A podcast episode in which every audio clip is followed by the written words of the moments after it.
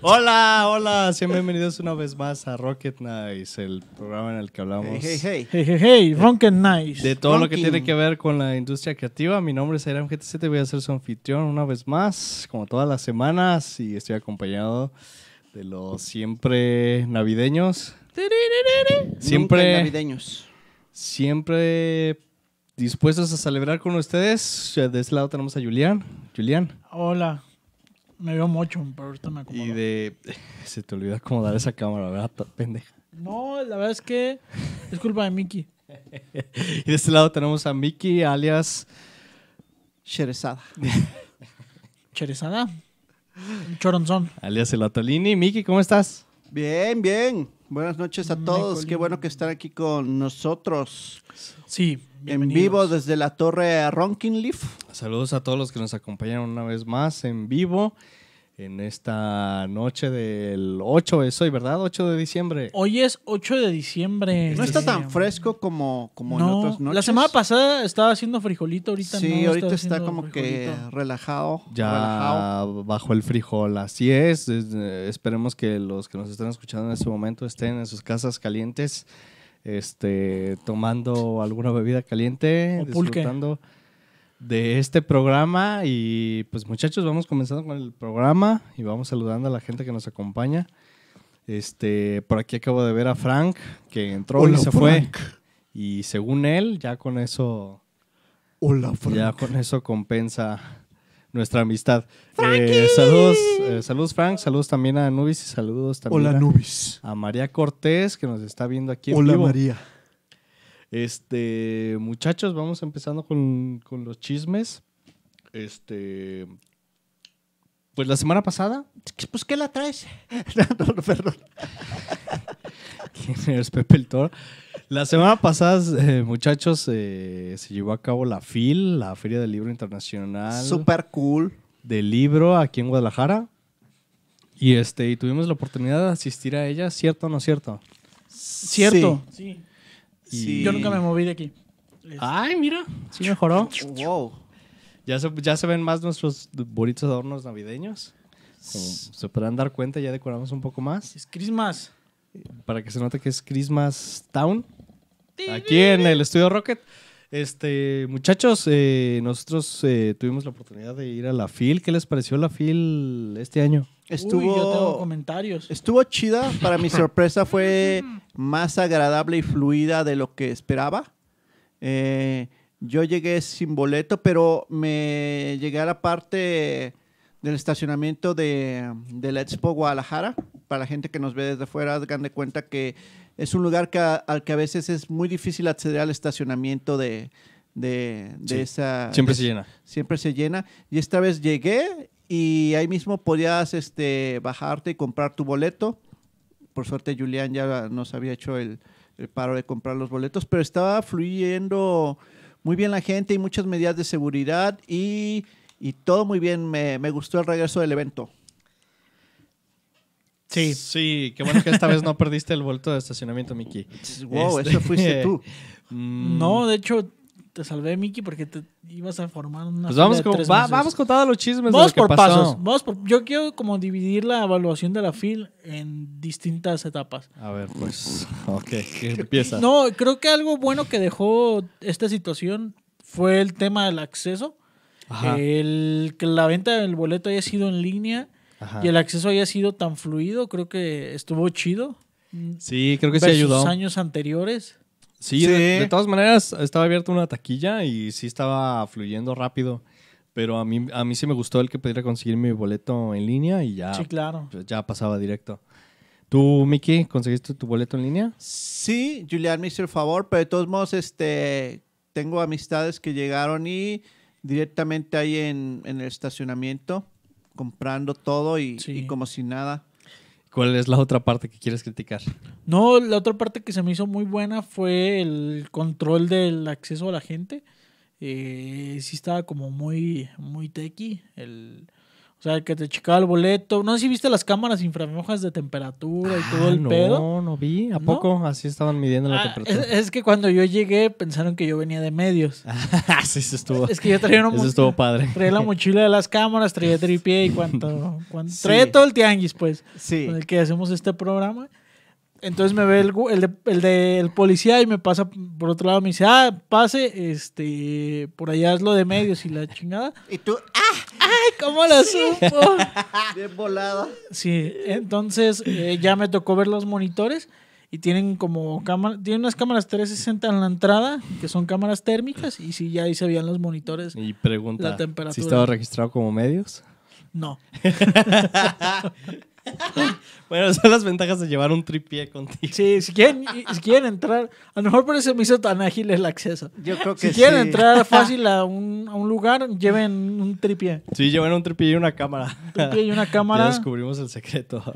Sí, pero fuera, fuera de eso estuvo bien. Había aspersores con algún químico crazy. Ah, este, ese estaba loco, ¿verdad? Eso estuvo loco. Que Sí, sí, sí. Te pasan como por una cámara así antes de entrar, en la que están, están aventando, yo supongo que es desinfectante o una cosa así. sí. y si te sientes como que. ¡Wow! Yo me sentí Como, como, que estás en- entrando a una base espacial. ¿no? ¿Ustedes Sí. no lo inhalaron? no, tenía No. que. Este. Te limpia los pulmones. Por dentro. Sí. Y lo, lo mismo que en otros lugares, ya saben, la toma típica de temperatura, lector de códigos QR con tu celular o cualquier cosa, este, Simón. aspersores y este, revisión también de bolsos para las chicas este, y detector de metales. Ah, y tampoco me así. checaron a mí. Eso estuvo bien raro porque yo sí fui Hijo de la con- vértebra. A mí se me checaron mi mochila. A mí no me checaron. Sí, ni mi la amiga que mochila. llevaba una bolsa, así como que le dijeron, güey, abre y todo eso, y checaron así. de, No, ni me che... Ya es que te dicen que te quiten las llaves y todo eso para cuando pasas las los Los filtros. los, ajá, los, Los marcos, arcos. los arcos. Este, no, no me hicieron nada de eso. Sea, que pudiste haber sido una chica suicida, así de, Tom Holland es mi novia. y lo único que hice fue llevar un tripié y una mochila de cámara. Ahí está, ahí tienen el secreto, muchachos. Oigan, ¿cómo lo vieron de gente? Sí había bastante gente. Sí, había mucha gente. Llegamos a las, bueno, tú llegaste un poco más temprano, o sea, llegaste Sí. como a las 8 de la noche. No, ¿Siete? como 6.40. más o No menos. Ah, pues llegaste súper temprano. Yo llegué casi a las 9, no, 8. Y había gente, me gustó que había bastante movimiento para la, Sí. la hora. Eh, lo único lamentable y de lo que vamos a hablar es de que a las 8.45 ya te estaban poniendo de patitas en la calle porque se tenía que desalojar Ay, todo. pues, obviamente, Miki. sí, este, y... Ustedes que son unos desobligados que Sí. quieren llegar cuando quieran. Yo llegué a la hora que quedamos. Y de todos modos, este, estuvo chido. A mí me gustó. Este, Me mm, gustó. Sí, me sentí un poco preocupado en algún momento de, de ver tanta gente. Pero hace mucho tiempo que no veía tanta gente en un mismo lugar, entonces yo creo que ya no estoy acostumbrado. Sí, es eso. Ya, ya me da la ansiedad. Pero cuando tú vas a ansiedad tus desayunos, pospandemia. ¿no? Ay, pero yo voy a desayunar a un restaurante donde no hay 500 personas un, un Pero solo ha- stand, Mickey. O Pero sí ha de sea, haber como unos 100, ¿no? Qué verga. Está rodeada de, Ana, de ¿Qué? No hay tantos Anasofs en un mismo lugar, Mickey. Este, eh, vamos platicando de, de lo que conseguimos y de los lugares que visitamos. Yo en lo personal ya no tuve tiempo de... No me dio tanto tiempo de visitar tantas editoriales como yo hubiera querido. Ujú. Adicional, Y este no- año- hubo menos participación, ¿no? De Hubo menos participación, eso sí. Creo que a mí sí me dio tristeza saber que no estuvo el, el Salón del Cómic, como le, llama, le llamaron en, en años recientes. eh, hacen, hagan de cuenta que uno de los pasillos dentro de la FIL lo dedican a puras editoriales de cómics. Entonces invitan a, a editoriales y a pues artistas independientes sobre todo, locales, pero también internacionales. Y ya les habíamos hablado antes aquí de nuestra editorial de cómics argentina favorita, eh, Hotel de las Ideas. Hotel de las Ideas. Que sí, Hotel. sí me dio tristeza no verlos aquí este año. También venía otra este, editorial chilena que, que trae cosas chidas. Sí, los primeros stands del, del salón del cómic eran editoriales extranjeras Sí. y no hubo nada de eso. De hecho, Sanborns tenía no. su stand dedicado a cómic. Sí. Camite. Y esta vez eh, solamente estaba se dedicó Televisa, que no me acuerdo cómo se llama su. Sí. Muy pocos de cómics, que bueno, pues a mí es lo que a mí me interesa, el- libros con monitos Y la novela erótica. y las novelas y los romances pajeros, pero este yo creo que también cometí el error ahora de no hacer mi lista de qué libros que- quería buscar, ajá, o qué editoriales eh, quería buscar eh, para ir directamente. ¿Ustedes no se les ocurrió eso? Eh, yo sí. ¿Tú sí traías como un plan, Miki? Sí, la idea era comprar cosas que, que no tuviera en este caso de cómics. Eh, nada de que me faltó visitar Sambors, que se puso en 3x2. Ahorita les voy a enseñar lo que compré. Sí, este. Pero en Gustavo Gil de repente me aparecí y había unos libritos que por ahí quería comprar desde hace tiempo. Y tuvimos la oportunidad de Sai y yo hacer como que una, una entrada triunfante y comprar, ya sabes, así de "Güey". Sí, Y- este. Y en, en la editorial de Gustavo Gil también. Sí, Que y- son. Es una editorial dedicada a libros de diseño. Y ahí también tuvimos una interacción interesante con trabajadores de, de la editorial, de la que ya les Esperemos más platicaremos adelante. más adelante. Esperemos que salgan cosas buenas de ahí. Y Miki y yo compramos estos libros de anatomía artística, que están bastante cool.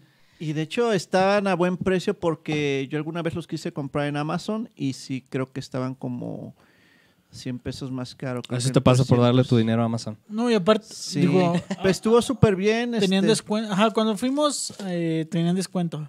Sí. Y la verdad, sí, si les interesan cosas así como de diseño. Yo me traje, así, yo me traje para color. presumir los libros que compré. Yo no sé ustedes. Ay, Pero güey. compré estos dos en eh, el stand de Sanborns, su- hiper básica comprando en Sanborns. Uno de Honkai. Pero compré este manga porque estaba en 3x2 y, y compré este de Hawkeye. Honkai. Es el volumen 1 de, de la serie que hizo Matt Fraction junto con David Aya. Este, lo compré porque en parte de este cómic se basó la serie de Hawkeye que está ahorita en, en Disney Plus. Tararara, Así de mamador. tararara. Así de Hiper básica. mamador. Así de básica. Lo sé, pero ya me lo habían recomendado antes, entonces creo que fue una buena oportunidad.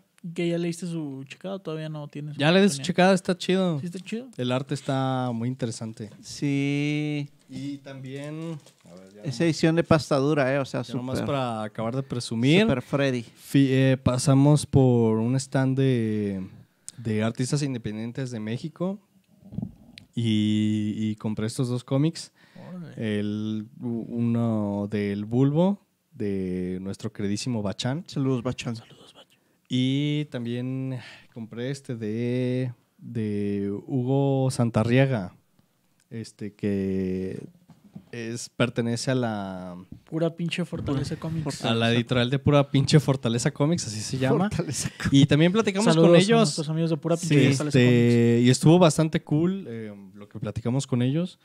Y ellos también tienen un canal de YouTube en el que eh, hablan de cómics, hablan de arte en general y este, ayudan a artistas independientes que quieran empezar en el mundo del cómic.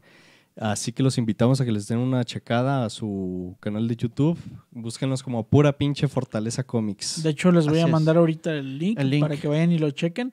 Y se suscriban. Háganos, sí, háganos un favorzote. A ver, los que están conectados.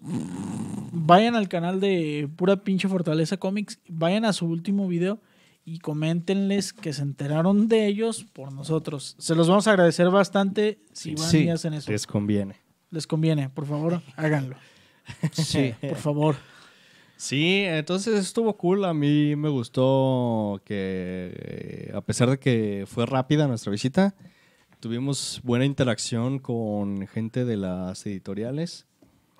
Y pues es una lástima que no hubo más artistas independientes ahora en esta eh, este año. Pero ¿creen que para el siguiente año? Sí, creo que, creo que el saldo fue positivo para la FIL, o sea, fue un buen regreso y creo que va a marcar un poquito eh, el hecho de cómo se van a hacer las cosas en la FIL de aquí en adelante y el, el artista que, eh, bueno, el siguiente país que creo que es este eh, Mozambique. No, es No, este. Sí. Todavía no lo anuncian, Emiratos. Es una onda así de. de ¿Sí lo anuncian? No, Sí. todavía no lo anuncian. ¿Es como las Olimpiadas? Puedes checarlo, puedes ¿tú tienes checarlo en, puedes checarlo ahí. Este, Ah. y según yo son este ¿Y a poco ya los desde ahorita? estados del petróleo Ya, árabe, no sé cómo se llama, Sarja. Cultura árabe, dice. cultura árabe. Sarja. Sarja. Sarja de los este, Sarja. Emiratos. Mamala, jálamela. Banja.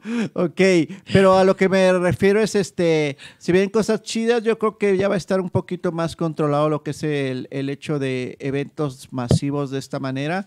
Y, y pues la, para la FIL yo creo que fue un saldo positivo en gente que fue y también en derrama económica, yo creo. Pues esperemos que sí les haya ido bien. Sí. Porque sí queremos más files. Sí, la FIL nunca, nunca debe de faltar. Sí, oye. Así de que saldo positivo yo le doy 5 rockets de 5. Vato, ¿cuántos roques le das? Yo a la FIL le voy a dar 5. Le voy a dar 5 porque hacen el. A pesar de la situación, incluso el año pasado. eh, Una estrellita por el siguen esfuerzo. haciendo el esfuerzo. Sí. Sí, sí, sí. Va, una estrellita por el esfuerzo.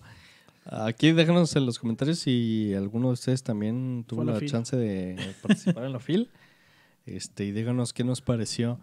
Eh, muchachos, pues, ¿qué les parece si ya vamos comenzando? Nos ponemos... Sí, ah, yo no dije lo que compré. Yo sí compré el. A ver, presúmenos. ¡Apúrate! Perdón, es que estaba Ay, güey, ¿y eso? ¿Y eso Sí, cuándo lo compraste dentro que no nos de dimos cuenta? Dentro de esta editorial de diseño española que nos gusta mucho, Gustavo Gili, eh, compré este de diseño de escaparates y tiendas. ¿Y por qué no Ay, me lo regalaste? Tarara, ta, tarara, ¿Y por, qué, ¿Y por qué te escondiste para comprarlo? ¿O fue que luego fuiste? Porque no quería que me juzgaran. Y te dio No, la verdad está bastante completo porque evalúa como todas las etapas del diseño de una tienda. Órale, qué loco. Este, desde el qué iluminación utilizar, cómo presupuestar, eh, en qué Órale, fundamentos basarte. Mm, la verdad está bastante bien cómo, cómo manejar el tema del mantenimiento. Órale. Está bastante cómo seleccionar la- las paletas de colores. La verdad está bastante, bastante bueno. Entonces, Sí. ahí le vamos Qué a dar una cool. checada para cuando tengamos nuestra tienda de tangas de Rock and Roll. Está Oye, chido. ¿Te eh, vas a animar chido. a diseñar nuestro nuevo estudio? ¿El Stanky? Sí, claro, y la tienda de tangas también. Va. Mm, Va. tie- Tienda de tangas Rocket ¿Tu stand de próximamente. besos, Julián? ¿Ya lo vas a enseñar ahí? Va- Vamos a, vamos a imprimir unos modelos. Booth. Vamos a hacer unos modelos en 3D basados en el modelo de, Va. mi- de un modelo que haga Mickey en 3D. ok. ¿Y por qué la apuntas a Julián cuando lo estás besuqueando? Así se va a escuchar. Así se va a escuchar fuera de la tienda. ¿Por qué ves a Julián mientras estás tirando besos? No, voy a poner en la entrada este unos sensores para cuando pises adentro de la tienda suene El Y beso. también cuando te agaches. si se te cae algo, va a sonar. El aclamado beso pipo. El, me- el beso, el beso medallas se va a llamar. Espérenlo con ansias. Eh, pues qué, qué, qué, gracias por tu aporte. Aquí díganos en los comentarios cuál, quién, quién se llevó la mejor compra. Sí. Vamos a hacer esto como lo solucionan en, en Project Runway. Sí, eh, o como en Shark Tank. No, como, había un programa, ¿no? En el que evaluaban el, el outfit de alguien. eh, o- me acuerdo una vez... diseñadores. jet set. No, sí, sí era programa de mamadores Jet Set, pero... ¿Era Heidi Klum? Me acuerdo que había uno en el que llevaban a tres amigos de un güey X, Ajá. les daban como mil dólares, algo así, y, y tenían que conseguirle un outfit a su amigo. Y al final los evaluaban y el que, el que ganaba se quedaba con el outfit. Suena bien white chica de ese programa. Sí, lo era. Bueno, pues ahí Sí. díganos en los comentarios. Eh, para ustedes, ¿quién se llevó el mejor, digo, quién se llevó el Mejor libro? Yo creo que yo gané. No, la verdad, yo creo No, que. al chile sí, ¿eh? Puede ser, Hasta ¿eh? te lo voy a pedir prestado, me cae. Sí. Para diseñar tu propia tanguería. Sí, imagínate. Imagínate la tanguería. El medallas. Bueno, muchachos, pues ya vamos iniciando con nuestro tema. ¿Qué les parece? Vamos, vamos. Sí. Vamos a introduciendo a la gente al tema del día de hoy. Señoras y señores, el día de hoy vamos a hablar sobre uno, uno de los estigmas más grandes que hay alrededor de los trabajos creativos y de los artistas en general. Y eso es la idea de que se necesita estar loco para ser un artista. La locura. Es la locura. Y lo que vamos a discutir el día de hoy es: ¿se necesita de la locura para ser creativo? Entonces, a mí me gustaría empezar hablando de, de- de dónde nace este estigma. ¿Por qué, es, ¿Por qué se cree que hay una relación entre arte y locura? Eh, creo que algún- algunos de los artistas más famosos que, que hay en el arte, eh, pues tendían a, a tener ciertas eh, actitudes un poco fuera de la norma o, o ser catalogados como excéntricos o cosas así que sí, mm, pues rayaban un poquito entre estar cuerdo y no. Y aparte de eso, eran muy talentosos y tal vez por eso también como que emparejaban un poquito el ser excéntrico slash loco con, con exitoso. No, no siempre creo que, que, que vaya este, acompañado al uno del otro, pero sí, sí tienden a tener este, pues grandes representantes del arte en general Sí. con actitudes muy fuera de lo normal. Yo creo que sí En es todos- un... Es un rasgo característico quizás. Es, más que una característica, sí es un estigma que se tiene de, de- de- de todo el tiempo, creo yo. Eh, incluso hay registros de que Sócrates decía que él para escribir, por lo general se sentaba un demonio en su hombro y le susurraba lo que tenía que escribir.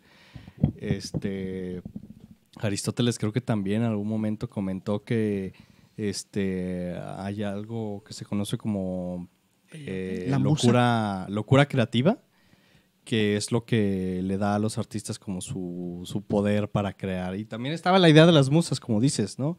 Eh, se creía que, que había dioses, diosas en específico que, Que te favorecían. Ajá, que, te que si te visitaban era porque te ayudaban a crear, era porque ibas a crear algo chido.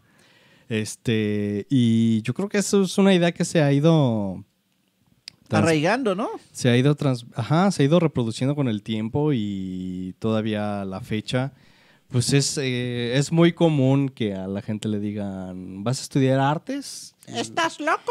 Sí. ¿Estás loco? Yo, yo creo que, o bueno, lo dividiría como en, en dos. eh, porque también hay muchas personas que han hecho cosas como fuera de, de lo común.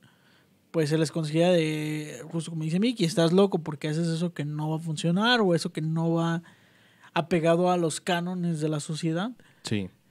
Y también la banda que está pirada. Pero muchas veces pasa o que sí está pirada la banda o que si no está pirada finge estar pirada. Sí. Sí. Y es parte de este personaje que se crean Sí. ellos mismos. El, el mayor ejemplo es Salvador Dalí. Sí. Sí. Ese güey- Ahorita vamos a, vam- vamos a ir a eso, pero no nos adelantemos. Sí, eh, pero sí, como dice Julián, este, ahorita, por lo menos en los tiempos actuales, está la onda de que si tu trabajo no es quizás de lo mejor o algo, le tienes que añadir una pizca de excentricidad a Sí. tu estilo y haces un personaje que se empareja con tu arte para ya en todo caso te estás vendiendo tú y tu arte como una especie de producto Sí. único, pues, o sea, ya es Sí, como sí, que tu personalidad slash Vendes tu arte- producto a través de tu personaje, ¿no? Exacto, Sí. exacto. Y eso es, es muy común y sobre todo en la, eh, pues últimamente que, que Sai nos ha estado instruyendo un poco en lo que son arte moderno y cosas así y que ha visitado los sí? y que ha ¿Eso filmado los videos y todo eso. O sea, hay mucho ese tipo de, yo le diría, este, Mamador. mamador Il Eh, mamadore. y eh, mamadore. O bueno, Postureo, ¿no? este, poser. Posers. posers con, es, con poco o nulo talento y que aprovechan eh, su excentricidad para emparejar un producto mediocre y darle Sí. un, un realce. Sí. Y creo que de eso está eso muy mucho. lleno. Este, A mí, Sí. eh, pero ahora me gustaría que, te- que tratáramos de, de descifrar de si, si es cierto. ¿Ustedes creen que hay- si hay una relación entre ser alguien creativo y tener una... Sí, sí hay, yo y siento que... ser es- medio excéntrico. Mm, bueno, si hay relación, este, hay estudios que se han hecho, por ahí voy a emparejar luego los, los enlaces, pero que sí, Sí. eh, hay gente que, que sufre algún trastorno eh, mental y, y por lo general se asocia mucho a, a- tareas creativas, este, y por lo general ven afectado su, su arte por ese tipo de trastornos o lo emparejan estas cosas. Muchos escritores, pintores, eh, eh, bailarines también, hasta genios matemáticos y científicos que, que- emparejan su, su, su enfermedad o su estado de salud, lo emparejan también un poquito a su, a su, a su arte o a Sí. su estilo de vida. Porque, por ejemplo, supongamos si hay una persona que, que por X o Z no puede dormir, quizás encauce este, esas horas de insomnio a algún tipo de, de desfogue, ya sea que en el área artística o en el área de Ah, Claro. científica. Pero sí, este, sin romantizar esto, este, es una aflicción que tienen y que sufren sus cuerpos y que tarde o temprano les, les Claro. cobra factura. Sí, claro. Este. Sí, la verdad es que es, comúnmente es banda, o ya sea que está pirada por cierta enfermedad y, y su escapatoria es eso. Pongo, digo, todavía no entrando en detalle, pero pongo el caso de Ian Curtis de. ah, ¿Cómo se llamaba? Ah, No, es que se me olvidó el nombre de la banda. Este, De de Peche. este- no, no, no. Sí. El vato que se suicidó, este. ¿A cuál de todos? La- Inexcess. no, la banda que cuando escucho me deprimo. Este, Eh, Ay, sí sé de quién hablas, pero no me acuerdo no. tampoco el nombre. Bueno, el punto es que el vato, eh, pues sí tenía algunos, algunos temas mentales y su desfogue realmente era la música. Ay, ¿Cómo se llama? Sí. Que después se convirtieron en Total Order. Que les hicieron una película, ¿no? Una película y hablamos de ello. Ah, sí, es tu vato el que lo amabas. Pulp, no. No. Scream Primal. Ian Curtis es el... Ay. Allá en Cortes, ya te acaba de decir. Ya, ya, ya, me ya. ya. acuerdo del vato. Ahorita les decimos. la banda. Ahorita les decimos. Bueno, pero. Joy Division. Joy Joy Division. Division. Sí, sí, Sí, sí. exactamente. Entonces, como, como parte de su trip, pues era su desfogue, estaba en la música. Sí. Porque pues tenía una enfermedad mental y no lo supo hasta muchos años después. Ujú. Entonces era su, como su válvula de escape. Sí, Sí, eso, eso pasa muy seguido. Este. Hay muchos, muchos artistas que eh, años después se descubre o ellos mismos descubren que tenían una enfermedad mental y que en lugar de ir a terapia, pues se ponían a pintar o a hacer música o a hacer películas. A un programa. Este, de hecho, hoy, hoy estaba escuchando el caso de Jeff, Jeff de Kooning, que es un, un pintor. Mm, Este, para el final de su vida, él creo que sí estaba diagnosticado con una enfermedad mental y, ya no podía, o sea, no podía hacer ninguna actividad física más que pintar. Y a pesar de que no podía ya ni hablar bien, ni comer, ni moverse bien, eh, pintó más de 300 cuadros al final de su vida. Entonces, a veces una, una actividad en específico se, se alimenta también por una enfermedad mental, ¿no? Y te ayuda a canalizar todo lo que tienes adentro, ¿eh? porque algo que en lo que vamos a coincidir todos con la gente que es este que tiene este tipo de desórdenes y, y que son creativos es de que los ayuda así como que a desfogar todo lo que tienen y, y, por ejemplo se ven reflejados en la cantidad de trabajo que luego sacan Sí. y, y es lo que los ayuda pues a, a mantenerse un poquito cuerdos, no siempre. Como nosotros. Como el Eh, espasmos. por ejemplo, hoy estuve escuchando unos datos. Este, en Suecia, por ejemplo, hace Sí. unos años hicieron un estudio. Sí. Estudiaron a, a personas con enfermedades mentales. Mi- eh, de un estudio de miles de personas, descubrieron que al menos 25% este, eran profesionales en, alguna, en algún medio artístico o creativo. Y de, y de ese 25%, la mayoría eran escritores. Sí. O sea, la gente que más sufre de problemas mentales son los escritores. Sí. Que, que también influye ahí mucho el lugar en el que te encuentres. Por ejemplo, pasa mucho, por ejemplo, no sé, Islandia. Ajá. O sea, la banda pues, no les da el sol, viven deprimidos. no, es- tienden mucho a... O sea, no, no es- no es Medio como- racista tu comentario, pero estoy de Y acuerdo. aparte son Pero- vikingos, güey. ¿Qué, qué, ¿De qué hablas? Exacto. son inmortales. O son muy destructivos o muy depresivos. Pero tienen seguro social universal. Sí, pero esos índices, índices de felicidad no son tan altos. No, eso no lo sabemos, eso no lo sabemos. Bueno, el punto es, el punto es que ve, ve el tipo de, de- ve el tipo de bandas musicales que se dan. No, no, bueno, o sea, entiendo No, no, lo que no, o quieres sea, decir en cuanto que el ambiente influye. El ambiente influye, claro, claro. Sí, o sea, eh, en general. Pero si nos vamos a eso, eh, México produce más enfermos mentales que cualquier otro país, ¿eh? Eh, Pero bueno, se van, matan. se van dando con muchos otros países, pero sí el, el hecho de, de que sí hay estudios que apuntan de que mucha banda que está en trabajos creativos tiene algún tipo de desorden en, en algún grado, ya sea menor o mayor, porque eso también Claro. hay que estar checando.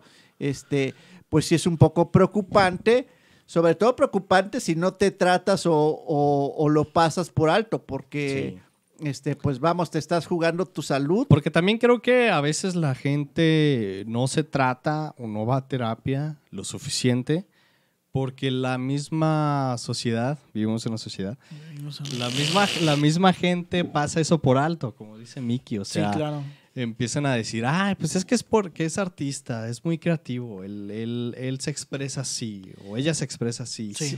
Pero al, detrás de eso hay, un, hay problemas serios. Y hay muchos artistas que sí han tenido problemas serios a lo largo de su vida, que no los trataron de manera correcta y sí, produjeron cosas chidas y, y que se vendieron por mucho dinero, pero no hubieran dado todo eso a cambio de una vida normal. Eh, creo que también tiene mucho que ver, Sai. No sé qué tanto este, el hecho de que tú como en determinado tiempo como artista digas, güey, voy a perder mi toque si me empiezo a tratar Sí.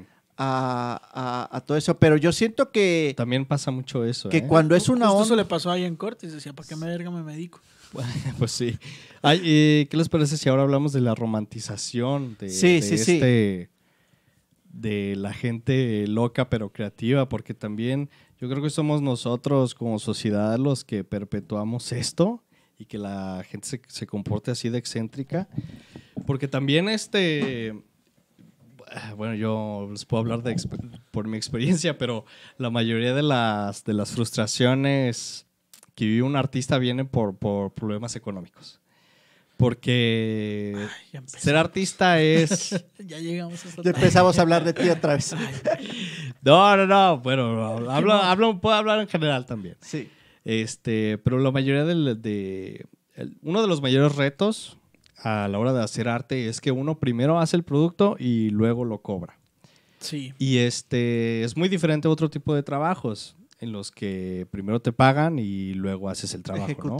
Entonces uno nunca tiene eh, certeza suficiente de que lo que estás haciendo se va a vender y se va a vender bien.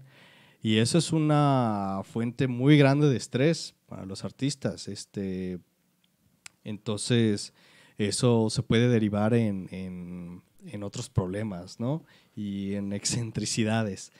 Pero yo creo que también romantizamos mucho la idea de- del artista pobre que vive por su arte, Al artista alcohólico. alcohólico, Y sí, que se la este, pasa, que sí, se la es- pasa ebrio y en fiestas. Que eso es lo que origina que mucha banda que tal vez no está en esa situación se crea un personaje. Sí, Sí. sí, sí. Y, y la verdad sí está, está cañón porque hay mucha gente que, que quizás, ya sabes, el típico de yo hablo solo o hablo conmigo mismo y cosas así, y empiezan a romantizar una, una onda que en realidad es bien canija, o sea, hay gente que... Puede ser que- grave, ¿eh? Puede sí, ser la muy gente grave. que sufre esquizofrenia no es una onda así romántica ni nada, o sea, No, tienen No, pensamientos sí es muy bien, grave, bien, bien... Como el bien- espasmos. bien cabrones, este, y tienen que estar medicados y la medicina no siempre Saludos te al pone espasmos.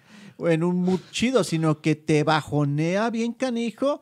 O sea, no es nada romántico y la gente tiende a hablar, a decir, ya sabes, la clásica de, pues yo convivo, siempre escucho voces y cosas así. Y en realidad no es una onda hasta así linda y sencilla, porque viene el hecho de que no puedas trabajar, el simple hecho de que no puedas estar trabajando o ejecutando de la manera, y, y si la banda tiende a romantizar eso y hay güeyes que se suben a ese mame para vender cosas, pues es- está bien mal, y la idea es de que la gente piensa de que es algo así como que súper lindo. Que también no. hay banda que necesita ser mexicana. Voy a poner el caso de. Y me van a criticar ustedes dos. Pero de, de Kanye West. Ah, sí. Que el vato tiene la teoría de que. Y mucha banda le aplaude esa mamada de que si no se medica. Cuando no se medica es cuando las cosas le salen mejor. No, no, no.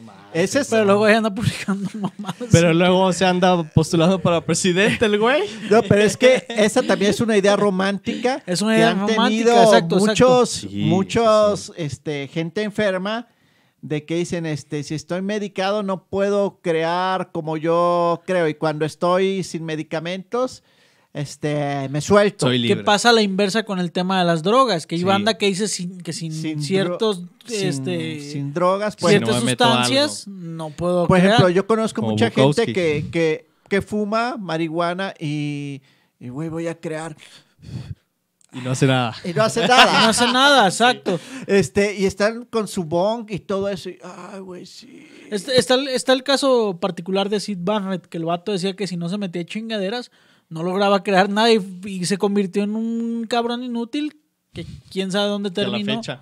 No, sigue vivo. Sí. No, no sabes de él. No, sigue vivo. ¿Sí Se quejó. Sí, según yo sí. No, te estás confundiendo de güey. No, no, sí. El de Sex Pistols, ¿no? No, Sid Vicious se suicidó. Ah, Sid Vicious. Ah, perdón. Ok, No, ok. se lo estoy confundiendo entonces. Sí, este, pero es una idea romántica eso de, del artista, este, enfermo y creativo ¿Sabes y todo estaba eso. pensando yo? No, Sid Vicious sigue vivo. Bueno, Ok, Yo búsquenlo. no, estoy no, Sid Vicious se suicidó. Googleenlo, googleenlo. pues todavía peor, ¿no? O le- se suicidó, le dio una sobredosis, un pedo así. Este, A ver, lo voy a buscar. pues, ah, ¿qué, qué más ejemplos hay, no? Entonces, lo, lo malo también es que hay tantos ejemplos que si uno se hace la pregunta, ¿los artistas están locos? Pues no hay manera de decir que no. Eh, O estaremos exagerando. Es que hay muchos que sí y hay muchos que son personaje. Sí, Ya está muerto Sid Vicious, Vamos ¿eh? hablando de, de esa parte porque también. Sí, vamos a quejarnos de John. Lennon. sí, Sid Vicious ya, ya bailó las calmaditas, ¿eh? Sid Vicious sí. Ay, güey. Se suicidó.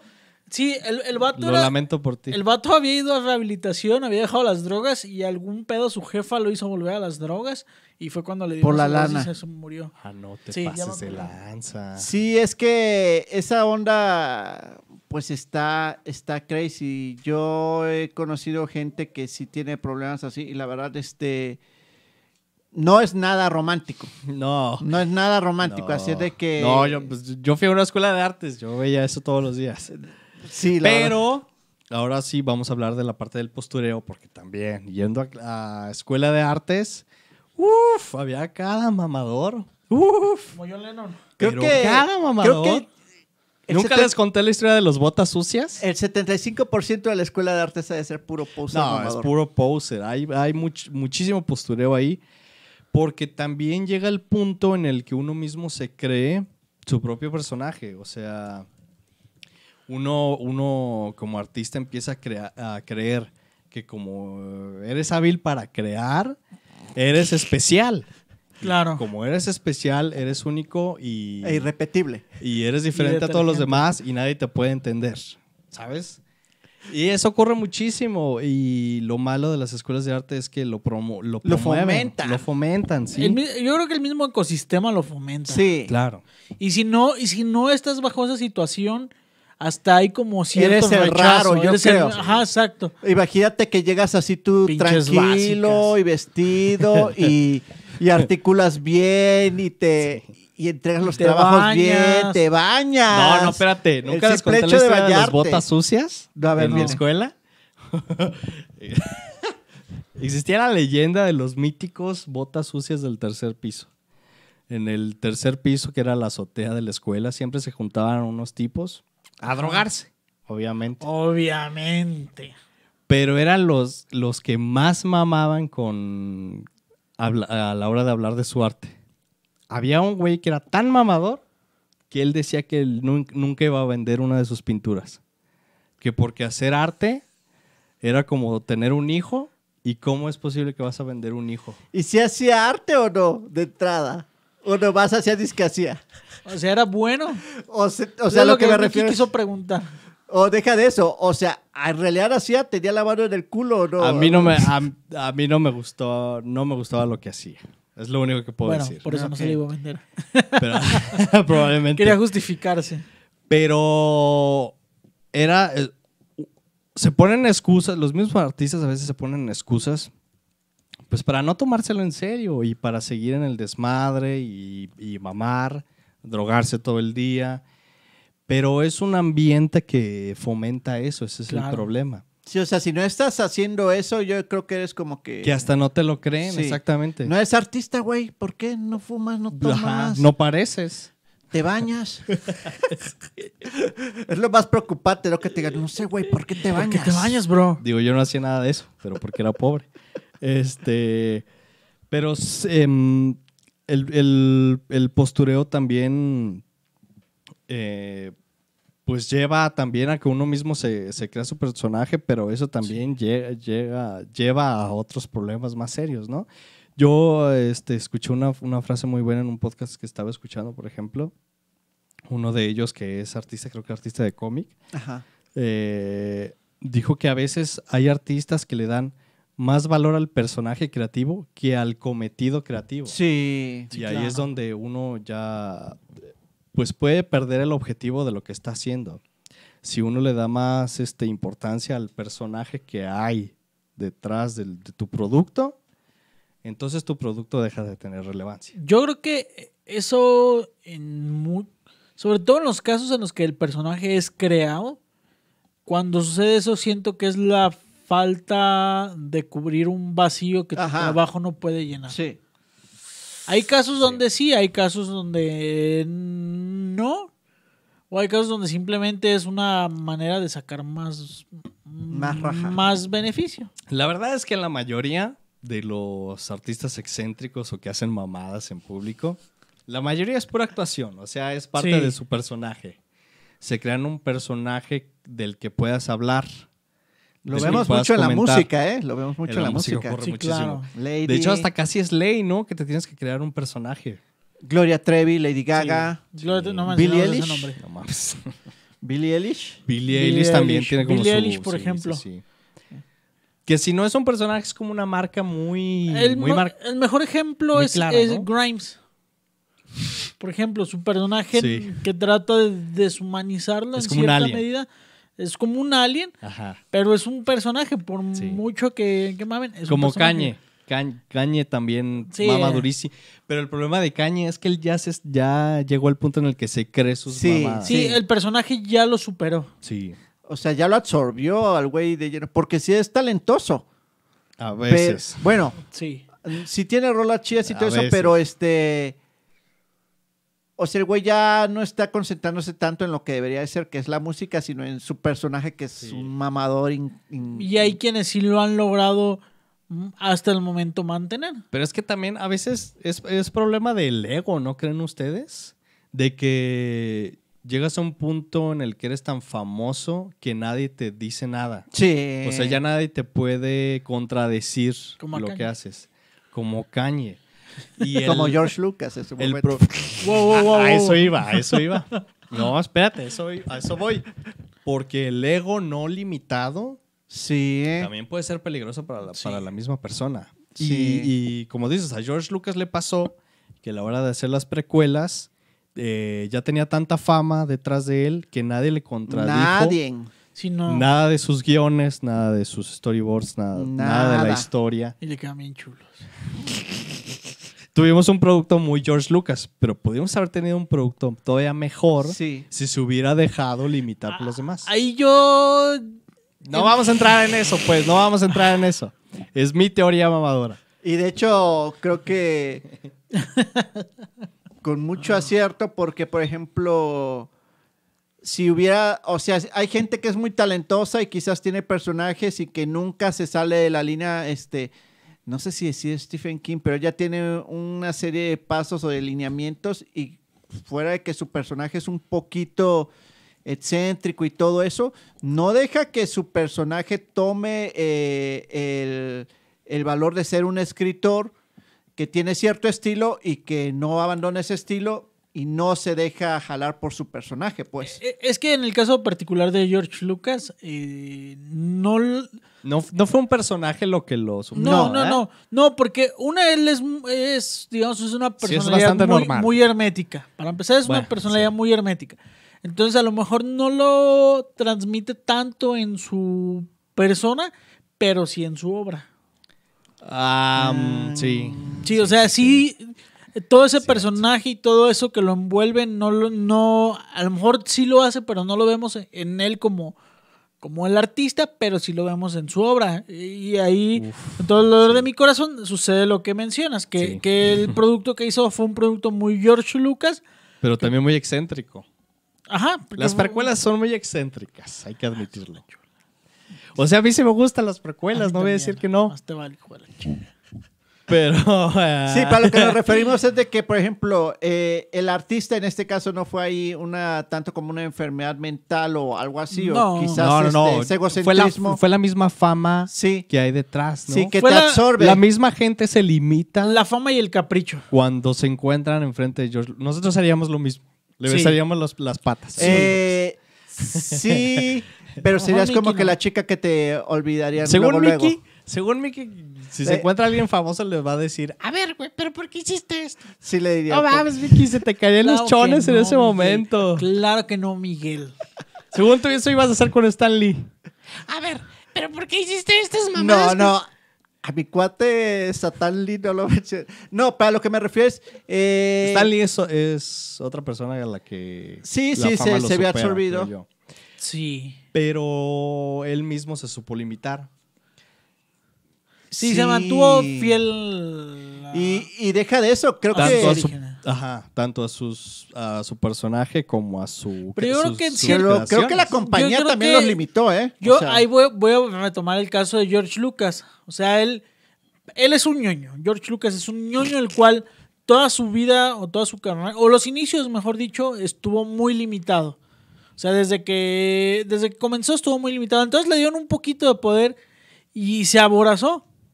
Se aborazó, Claro, claro. entonces... Yo hubiera hecho lo mismo. Ajá. Entonces por eso digo que está bien todo lo que hizo. Es que no, creo que, por ejemplo, el hecho de que de la carencia de algunas cosas igual Del lo 1 al hizo- 10, díganos qué opinan de las precuelas. ¿Qué lo hizo de delegar responsabilidades en algún momento e hizo, hizo que su producto mejorara. Pero Sí. cuando ya tienes mucho poder, dices, no, güey, todas las cosas se van a hacer como yo digo. Y el Claro. hecho de que, de que nadie te diga, oye, pero creo que ese Sí. tipo de edición no funciona, Es que el, el poder y la fama a veces son cosas incompartidas. ciega- ciegan a, veces. la gente a veces. Y te dan más poderes de los que deberías tener. Eh, por, por ejemplo, les voy a recomendar un documental muy bueno de, sobre Banksy que se llama Salida por la tienda de regalos. Es mi traducción. Exit Through the Gift Shop se llama. Ok. Está muy bueno y cuenta la historia de cómo se creó Mr. Brainwash, que es un artista conceptual culerísimo. Este, pero habla más sobre la creación del personaje de Mr. Brainwash que, Que de el la persona. Y todo eso fue gracias a Banksy. Banksy fue lo impulsó a un cuate X que estaba haciendo un documental sobre Banksy. Le dijo, ah, pues si a ti te gusta hacer arte también, pues hazlo. Hasta, hasta lo invitaba a exposiciones. O lo- sea, Bansi le dio coba y lo impulsó. pero el problema es que este güey, a la hora de convertirse en Mr. Brainwash, entendió que lo que vendía era el personaje, no, el, no su arte. Su arte está culerísimo. No. ah, está muy X, pues. Lo mismo le pasó a, a- ah, No me acuerdo cómo se llama este artista que impulsó Andy Warhol.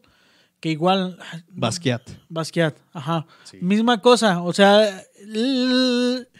Y yo siento que ahí, en el caso particular de, de- de Andy Warhol, lo vio como un producto explotable. Sí. Basquiat no supo qué hacer, se la creyó demasiado Y luego tiró Y el personaje lo superó. Que también Ba- Basquiat era otra persona que romantizaba mucho la pobreza, ¿eh? Y, Sí. y el vivir mal.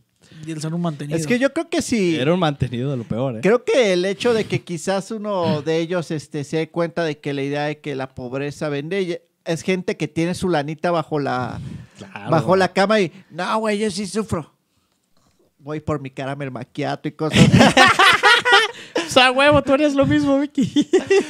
pues claro que no vas a soltar un producto que te deja lana mensualmente o periódicamente para promover tu arte y todo eso. Para ustedes, ¿cuál es entonces los, los artistas más excéntricos mamadores? que O sea, los que ustedes la- creen que sean más posers. Mm, ¿Posers? ¿De la actualidad o de todos los Posers, tiempos? pero Sí. posers que no son, bueno, que de cierta manera tienen éxito, pues sería... Que son, eh, que son excéntricos por mamar.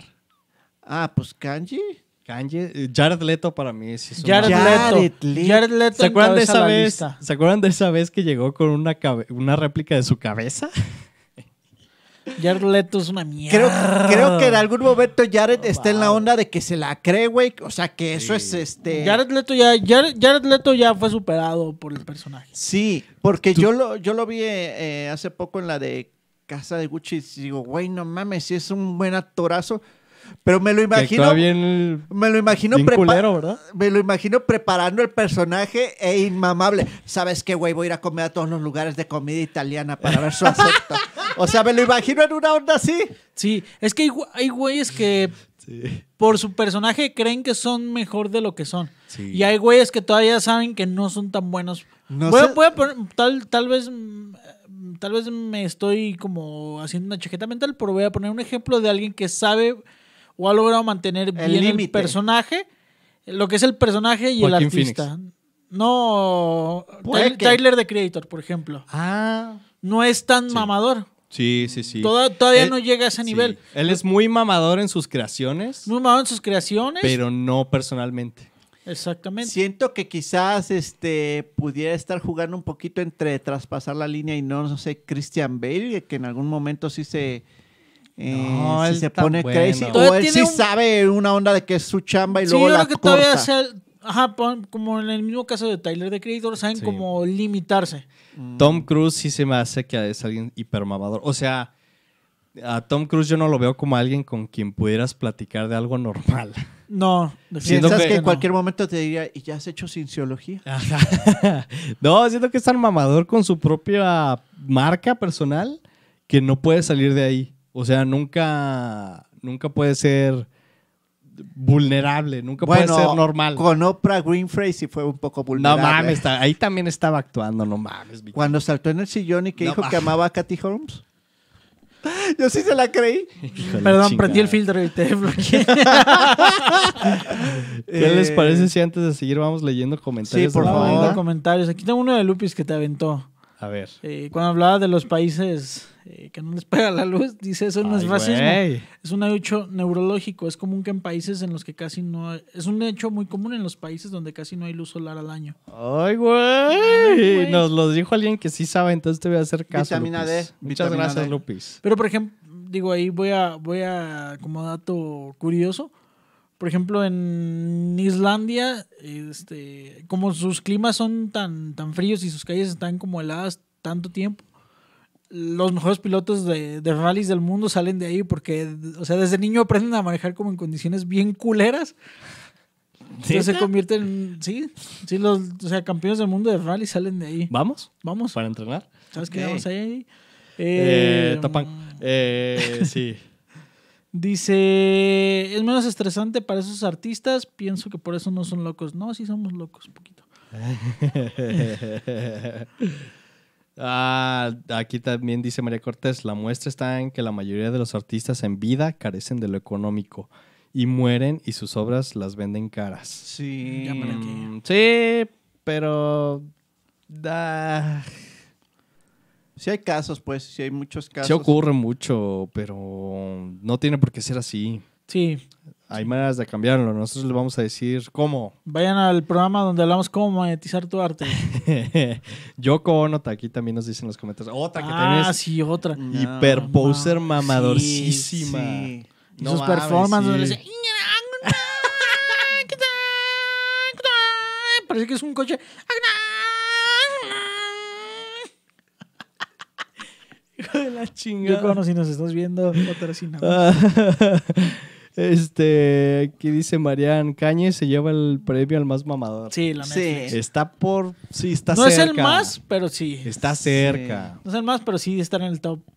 Pero ¿sabes, ¿sabes quién?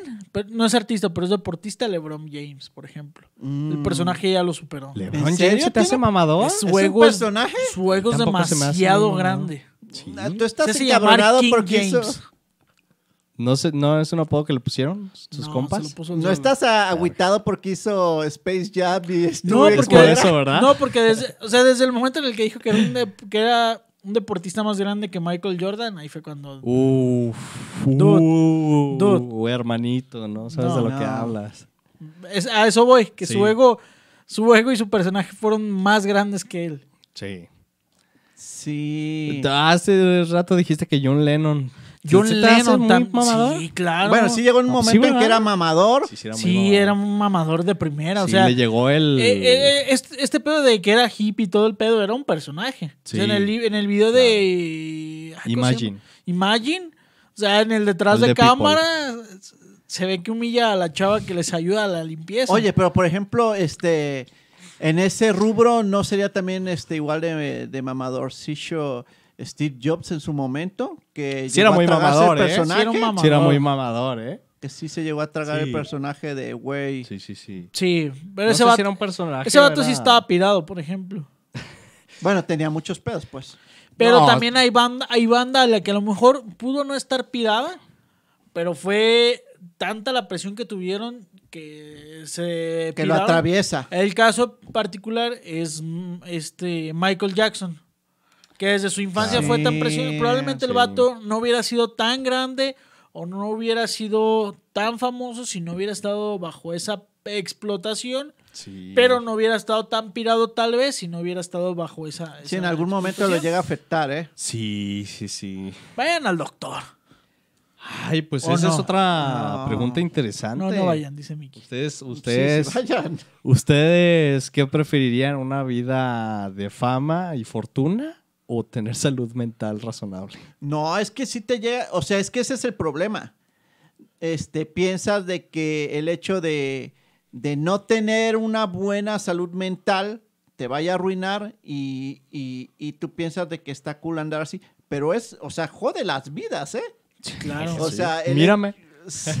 o sea, y el hecho de que yo creo que hay casos, y es a lo que quería llegar, este, en que quizás seas súper cuerdo o tengas una buena salud y todo eso, pero en algún momento el hecho de, de el talento, eh, o más que nada el hecho de tener una musa, la puedes sustituir con trabajo diario, ¿eh?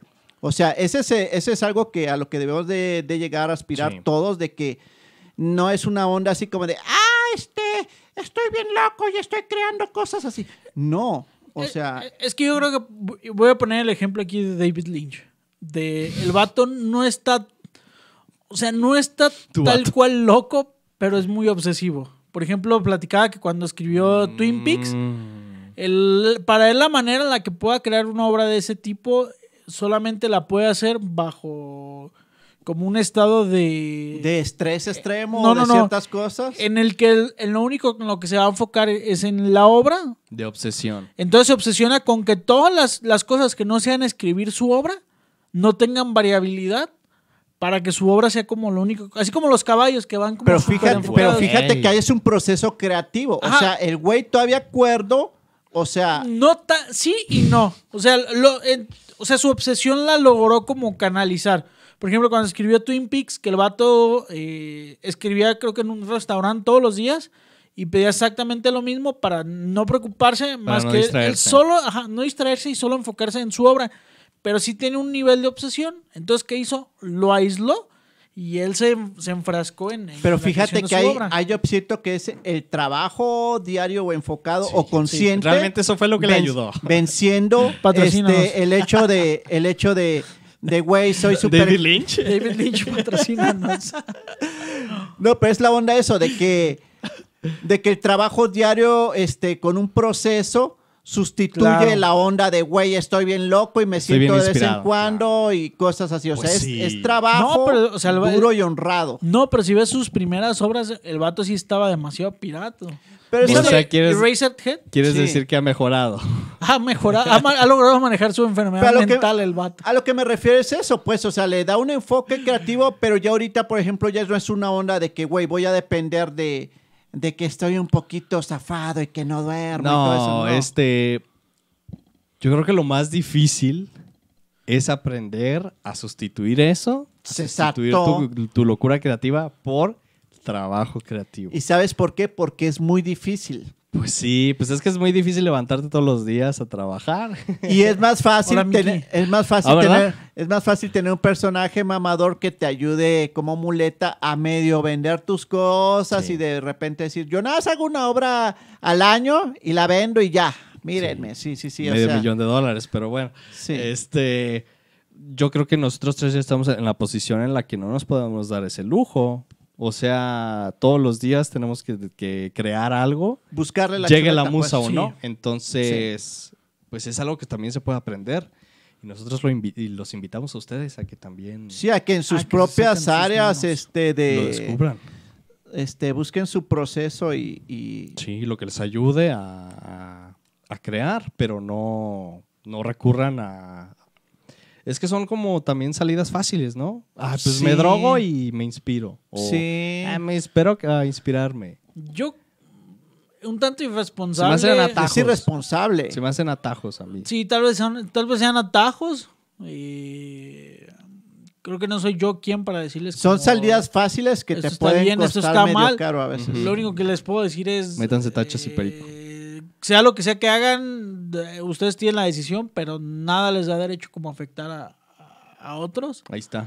Ahí no, pero, les- pero lo decimos también para que cuiden su salud. Sí, cuiden y su su salud. salud mental también. Sí, mira, yo quiero tomar el caso de, no sé si ya vamos a empezar a hablar de autores y todo Ya eso. lo estamos haciendo. Ok, mira, yo voy a mencionar a Steve Larson, el de la chica del dragón tatuado y todo eso. A ver. Este, pues él murió a los 50 años. Este, Ay, a lo que me refiero es de que tenía una dieta muy, muy, muy mal. O sea, este, comida rápida, hamburguesas, ese tipo de, de cosas, tres, tres cajetillas al día.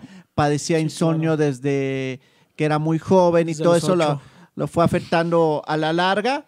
Este, y lo que dinamitó esto es de que, por ejemplo, un día estaba descompuesto, creo que el ascensor de su edificio subió siete pisos, le dio un infarto al canijo y pues ya eso lo, lo, en- lo en- lo embarcó directo a, a lo que es este un desenlace fatal, pues falleció.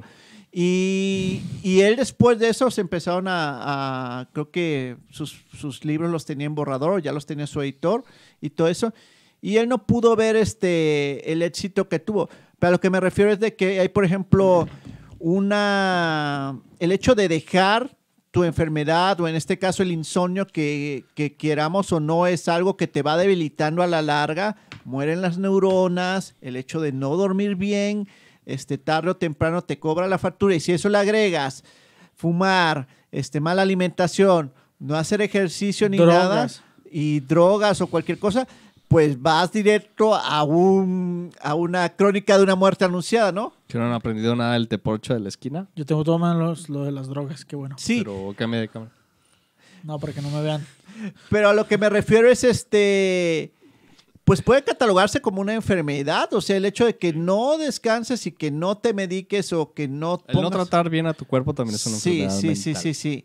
Y, y pues sí, sí pienso que eso sí a la larga pues te, te lleva al, al- al caño, ¿no? Y también Sí. quiero mencionar a John Forbes Nash. Él fue este un joven prodigio de las matemáticas, ganó el premio este Nobel en- de Economía en el 94. Hay una película muy famosa que se llama este Una mente brillante, la hizo Ah, Russell Crowe ¿está con esta Jennifer Connelly. Mm. Eh, y él estaba enfermo y, y, pues, por ejemplo, llegó una etapa en donde se dejó de tomar sus medicamentos y también tenía la misma onda de que, pues, mientras no esté medicado, hago las cosas chidas y todo eso. Y pues, eh, él llegó en algún momento a, a tratar su enfermedad. Este, él tenía esquizofrenia. en un grado este, Ajá. pues medio severo y todo eso. Llegó a- alguna vez a pensar porque él trabajaba en una este, agencia que en su momento este, descifraba códigos en la Guerra Fría o una onda así. Y que, por ejemplo, que la gente que traía corbatas rojas, que eran, ya sabes, comunistas y todo eso. O sea, tenía una onda así muy, muy fea de, de- de su enfermedad. Y pues él se, él sí tomó medicinas y todo eso. Él, bueno, murió en un accidente de tránsito y todo eso.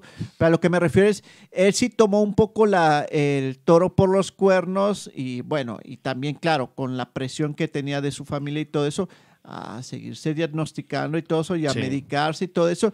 Y eso a la larga te ayuda, pues, o sea, es una enfermedad o es algo que puedes controlar y seguir desarrollando tu trabajo. Este, Pero esa parte, ¿no? O sea, Sí. a veces también nos, nos enfocamos demasiado en, en tratar de combinar nuestra personalidad con nuestro trabajo, pero son dos cosas distintas y este, una te ayuda para la otra.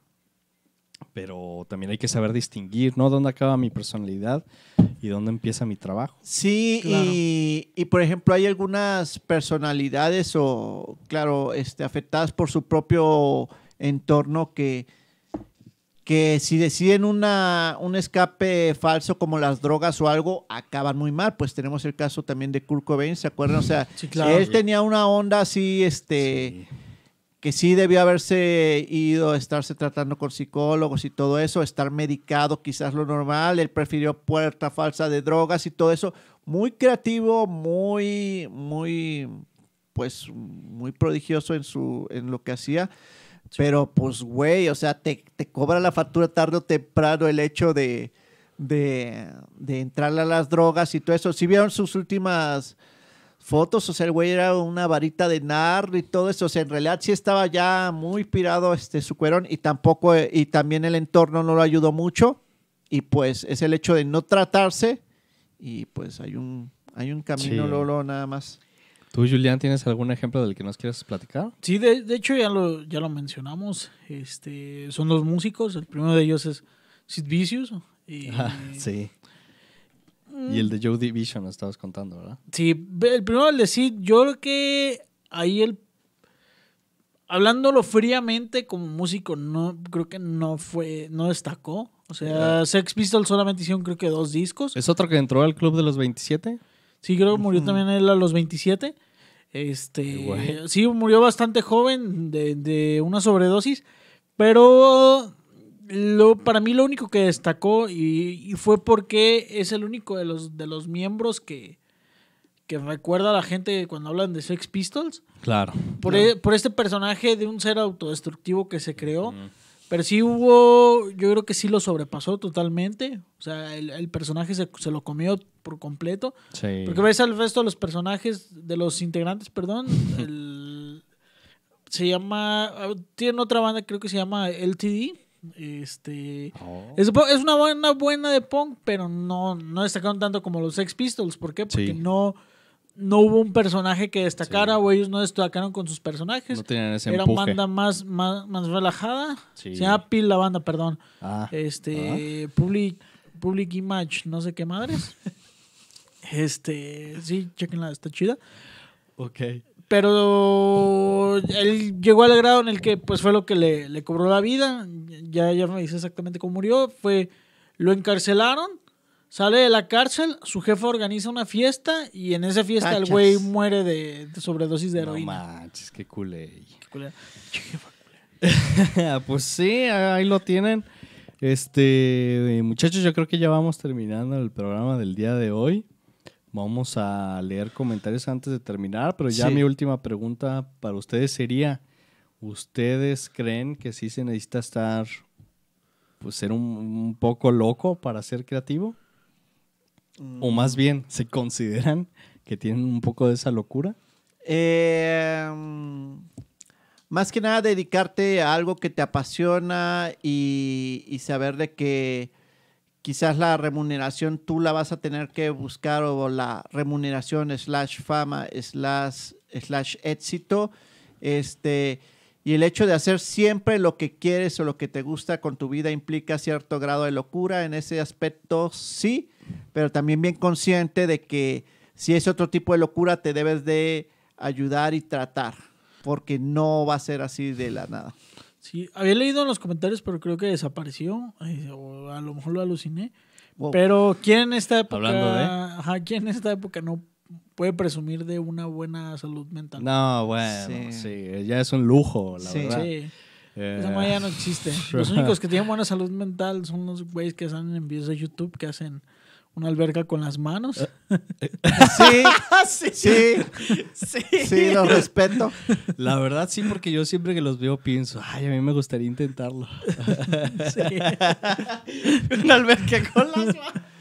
Si es que eso vive el paraíso. Yo la verdad sí creo que para, hacer, para dedicarte al arte sí tienes que estar un poco loco porque hay que estar un poco loco para, para no ver dinero en mucho tiempo y, y tener un montón de trabajo no Sí, pero- remunerado y no, no obtener reconocimiento.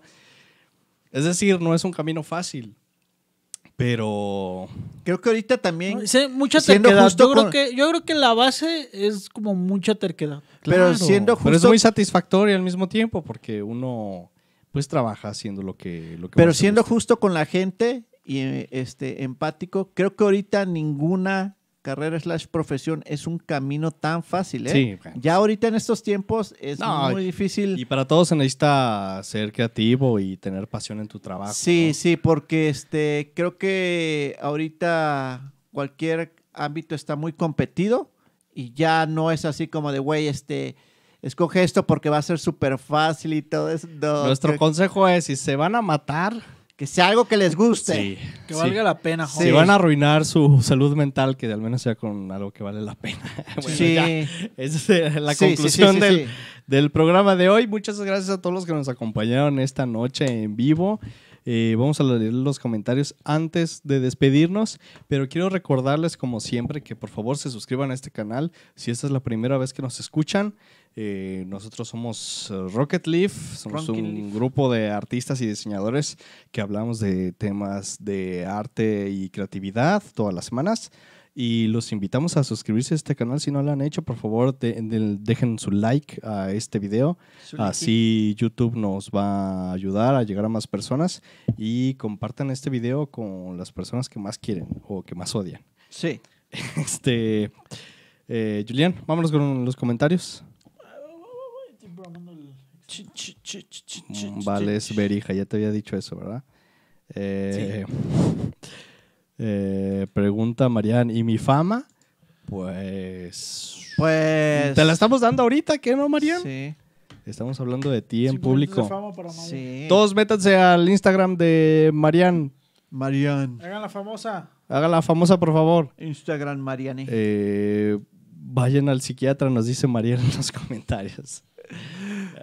Sí, ah, sí, ahorita es Mira, bien- así deberíamos. De hecho, es más fácil y ahora en estos tiempos de pandemia te metes a, a un lugar donde están los psicólogos en línea y puedes tratarte, co- escoges el que más te guste en apariencia y te metes Qué también. verga con la evaluación. Pues eh, conozco banda que así se basa para hacer sus, este, sus Te citas estás y hablando de ti. No, conozco otra banda. Y ya haces tu cita y te desfogas. Y ya. no se dice así. Bueno, te desahogas. Te ¿ya? desfogas. Si la otra la vas a, a final feliz, Sí. pero no. Muchas gracias por ese comentario. Este, y Sí. aquí ya Anubis nos dice bye bye, mis nenas superpoderosas. Esperen, Alex. Vale, ah, vale. Bye, gracias a ti, Anubis, por acompañarnos. Aquí alguien pone, cancelen a Miguel Izquierdo. Siempre. Eh, Ah, espera, ese fui yo. Pero si vamos a tener extra, Queda- Sí. creo que quedamos en que no. Ah, hoy no va a haber extra. Sí, es que por algunas Eh, cuestiones Una tenemos- disculpa, pero tenemos eh, cosas que hacer terminando este programa, así que no va a haber eh, programa extra. Pero los esperamos la siguiente semana con otro contenido. Eh, les queremos recordar que la siguiente semana va a ser el último programa de este año. Nos vamos a tomar unas vacaciones de dos semanas y vamos a regresar para La enero. semana de enero. Sí, la próxima semana también ya vamos a saber si hay tapanco La siguiente forever semana. y gratis. Así de que La siguiente pendientes. semana va a ser un especial en el que vamos a recontar los mejores momentos de este año. Y este, estén pendientes porque también vamos a empezar a trabajar en el video de los Rocket Awards. Los Rocket, Rocket Awards, Awards. perdón. Sí. de 2021. Así que los esperamos la siguiente semana, muchachos. Y hasta entonces, como siempre decimos aquí, Mantengan la vibra. la vibra.